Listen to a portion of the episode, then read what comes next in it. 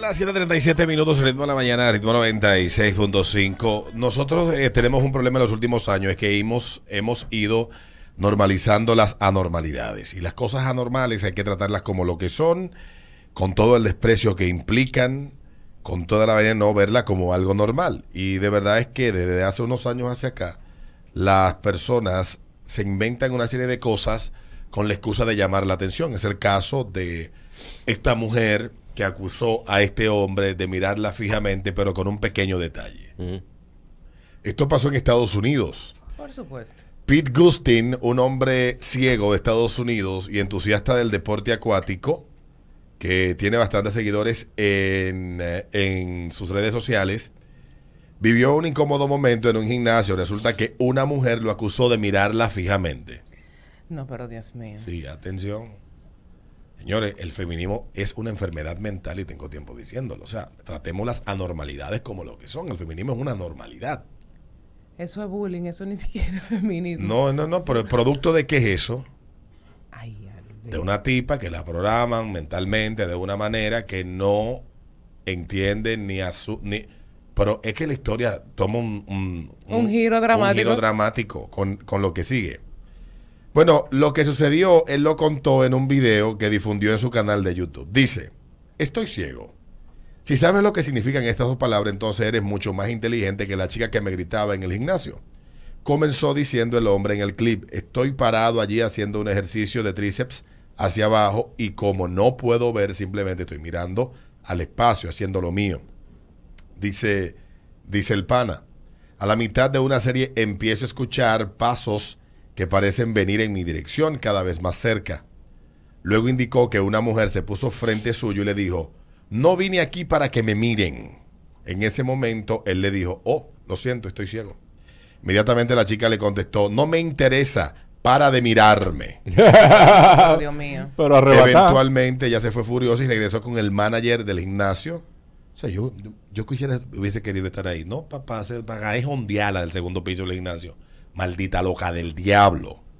Eventualmente ella se fue furiosa y regresó con el manager del gimnasio y el hombre sacó su tarjeta de identificación para demostrarle al hombre que era ciego, sin imaginar lo que el gerente iba a decir aquí que viene el giro. Está bien, pero aún así no puedes hacer que otros miembros del gimnasio se sientan incómodos mirándolos. El gerente. Le dijo el gerente. Ah, pero que son locos. Demente, te digo que Estados Unidos es un país que se echó a perder hace tiempo. No, porque. A Pete le costó creer sus palabras, de acuerdo a la citada fuente, sus seguidores quedaron desconcertados por lo ocurrido y cabe recalcar que hubo internautas que le aconsejaron al hombre no volver a ir a dicho gimnasio después de la experiencia que vivió. Claro. En un clip que se volvió popular luego de que varias personas lo comparten a través de internet mediante redes sociales y servicios eh, como YouTube, y la razón ha sido eh, que es compartido es porque causa furor e impacto en los espectadores que lo visualizan, motivándolos a que lo difundan entre todos sus conocidos. Esto fue a su vez en otros círculos cercanos y sucesivamente hasta alcanzar millones de visitas. Así que el pana compartió esa historia de él, del nivel de demencialidad que se vive hoy en Estados Unidos. Ahorita la muchacha es así. Un tanque. De... Un matodonte. No, pues, cuando viene a ver a una tipa que está buena, lo que no está sana de su mente. No, ahí hay problemas, serio. Serio. Ahí hay que darle seguimiento. Es un caso para que le den seguimiento. Y al gente. gerente también. A los dos. A los dos. Ya. Ya que. Eh, Te están diciendo que es ciego y tú. Ay, Dios. No te lo demuestran. Una cosa es decirlo Exacto. y otra cosa es demostrarlo. O sea, hay un documento que certifica que este caballero Claro. tiene una limitación eh, Visual. visual, no ve, está ciego. No, no, no, no. no. Es que tú me estás mirando, hermana, el, el hecho, el, el impl- mirar implica que quien tiene dos ojos, sus ojos, la, la cámara que tiene entre la cara, estén registrando la imagen y su cerebro esté decodificando esa imagen y recibiendo los estímulos de la imagen. Eso me lo que está viendo es una vaina negra. Ahí- O sea, ni siquiera está viendo, es, es- es oscuridad total. Yo no tiene, lo puedo creer. tiene que irse el gerente de ahí, suspenderle la, la, la membresía a la, a la señora y la gente ya da una En un mundo justo fuera así, pero. No, ahorita, ahorita ella es víctima. Sí, la víctima es ella. Que él la estaba víctima, mirando. vi- Que el ciego la estaba mirando. Y tú sabes que esa es la, la sociedad y la generación de víctimas y de gente ofendida que se ha ido, se ha ido creando. Hay una cultura que los medios han contribuido a todo esto y las redes sociales. Porque te voy a poner un ejemplo. El otro día unos chamaquitos se graban diciendo, ella no es un, ella es un tre porque tal cosa, tal mierda. Y de una vez le armaron un linchamiento en las redes. Esas son vainas de muchachos. O sea, porque hay que hacerle pasar un mal rato a un grupo de carajitos que están haciendo una cosa estúpida que todo el mundo a esa edad lo hizo. Exacto. Porque lo que a mí más me, me incomoda de todo eso es que quienes salen a linchar son gente vieja ya. De 35, de 40. Unos carajitos que ahora todo lo graban, todo lo suben a la red. Carajitos de 14, 13, 16 años. De que eso es misoginia, machismo. Claro que es misoginia y machismo. Vayan a un patio de un colegio para que ustedes vean cómo hablan los carajitos. Exactamente. Y no tienen que irse muy lejos. Recuerden cuando ustedes eran adolescentes, que eran peores que estos. Yo esa, creo esa es la realidad de lo que estamos viviendo. ahora. el mundo está en déficit de atención. Totalmente. Todo el mundo quiere... Todo el mundo quiere like, todo el mundo quiere view, todo el mundo quiere convertir un hecho que no es con ellos en algo sobre ellos. Tú, te, tú estoy No importa si es una tragedia y se cae un avión o se cae un edificio, la tragedia tiene que convertirse sobre ellos. No, porque yo me siento devastado. Hermano, no nos importa que ustedes sientan devastados. El mundo está devastado. Todos los que tenemos sentimientos estamos devastados. Ya déjalo ahí.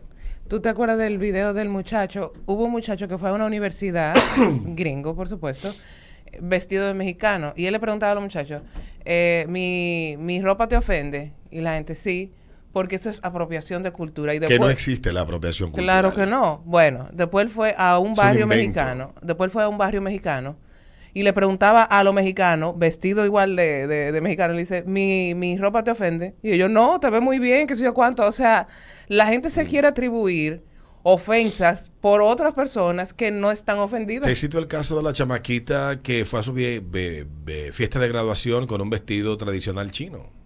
De, de esta moda china de vaina, tú sabes, de rojo, de flores, Sí, vaina. con- Y le montaron a la carajita una maldita, un linchamiento digital de proporciones astronómicas. Resulta que la foto se hizo viral en China también.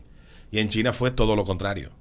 Los chinos burlándose de los americanos por la supuesta ofensa porque una persona está usando algo que es tradicional o que identifica la cultura china cuando a ellos le gusta, le gustaba la idea de eso. Claro que sí. Pero ¿de qué trata esto? Eso es simplemente inventos de gente que crean unas supuestas intersecciones de ofensa que, bueno, es que eso es apropiación cultural. Miren, eso es un chantaje y eso es falso. La apropiación cultural no existe. Desde que el ser humano es humano, las culturas se cruzan y otras culturas adoptan costumbres de culturas que, le, que de alguna manera le influencian o lo que sea. Y eso se convierte muchas veces en parte de la cultura. Eso se convierte en parte de esa cultura que no era parte de ella. Eso es normal. De haber sido la sociedad y haber pensado de esa manera, las sociedades antiguas y las culturas antiguas, haber pensado de esa manera, los, la cerveza se hubiera quedado en Egipto. Comenzando por ahí. En el antiguo Egipto, por donde comenzaron a, a fermentar cerveza, no existe la apropiación cultural. Es un invento de un grupo de vagos que van a las academias, que se inventan unas supuestas razones para sentirse ofendidos y salir a repartir una justicia que nadie les ha pedido a esos imbéciles que saben poco o nada de la vida, que hagan el mundo mucho más justo. No lo van a hacer. Lo único que hacen es más insufrible la existencia. Igual pasa con el caso de este ciego, este hombre, está en el gimnasio, este imbécil, va y le dice, no me mires, no vine aquí para que me mires, él dice, soy ciego. No, pues ella no se conforma con eso. Ella va donde el gerente, el gerente es usted más imbécil todavía, y le dice, lo que pasa es que aquí hay gente que no quiere que la miren. Mi hermano, ese hombre es ciego. Pero Entonces pareciera que estamos entre imbéciles. O sea, las generaciones más jóvenes han sido idiotizadas, imbecilizadas, no solamente por los medios tradicionales y por una serie de figuras que han utilizado unos argumentos y unas teorías y una mierda que no los dejan pensar las cosas más elementales y de sentido común entenderlas, sino también que van a, van a, van a la red y entienden que no me hagan el maldito favor. Pero también tú, tú sabes que ellos tienen su favorito a quienes le aguantan todo. Porque, por ejemplo, Kim Kardashian se hace una trenza. Que eso es apropiación cultural. Eso que, no que es apropiación cultural. Pero Beyoncé se tiñe, se tiñe de rubio. ¡Ay, qué bella! Ajá. Y entonces. Lo que pasa es que eso es un chantaje Claro para fingir ofensa. Oye, cómo esto funciona es fácil de entender. Yo encuentro una excusa barata, lo que sea, Para llamar la atención. para armarte un linchamiento. A través del linchamiento, la gente no averigua, se llama FOMO. Eso. Entonces yo no me puedo quedar sin dar mi opinión, porque eso, se- eso busquen lo que es FOMO, F-O-M-O. El miedo de quedarte sin ser parte de, sería la traducción. Entonces se da el efecto contagio y se va volviendo una bola de nieve. Entonces cada quien da una opinión y viene la otra opinión y se va volviendo una bola de nieve y mientras vamos creciendo. Te voy a poner un ejemplo. Yo escribí un día un tuit así al aire de algo. Tú, te- tú sabes lo que tuite a trabajar, limpiar baños para Nueva York y que los cuartos que tú mandes remesas se lo estén bebiendo con otros tigres. Eso es un tuit al aire. Y armaron una bola de nieve. Pero ¿cuál es la estrategia detrás de eso? Doblegar a quien hacen objeto del linchamiento. Lo quieren estresar, lo quieren ver doblegado, pidiendo disculpas, excusándose. Entonces, cuando tú cometes el error, porque no has cometido ninguna falta, y vas a donde una turba que no te conoce a disculparte, la turba no quiere tu disculpa, la turba quiere que tú te ahorques. Es enterarte, enterarse que gracias a ti tú te suicidaste, gracias a ellos. Porque ese es el circo romano, quieren sangre. No quieren ver que el león termine muerto, sino que el león se coma al gladiador. Entonces, cuando el león no se coma al gladiador, salen, de, salen del coliseo decepcionados. Cuando tú no le pides disculpas por la estupidez que ellos se inventen, entonces deja de dejas de alimentar el monstruo. Que se ofenda el que quiera por lo que le dé la gana. Si tú te haces trenza y alguien le ofende, que, que se vaya al diablo. A los carajitos, si alguien se ofendió porque ustedes hicieron un- una dinámica de no es un 10 por lo que se vaya al diablo el que se ofenda. No le pongan atención a esa mierda. Porque tú poniendo la atención a ese grupo de imbéciles antisociales que habitan en las redes sociales, que tienen necesidad de atención y quieren ejercer un poder sobre el otro, cuando tú le desarticulas eso, no poniéndole caso, ellos pierden el poder. Sí. Ya venimos. Dos cuerpos entregados, En el ritmo de la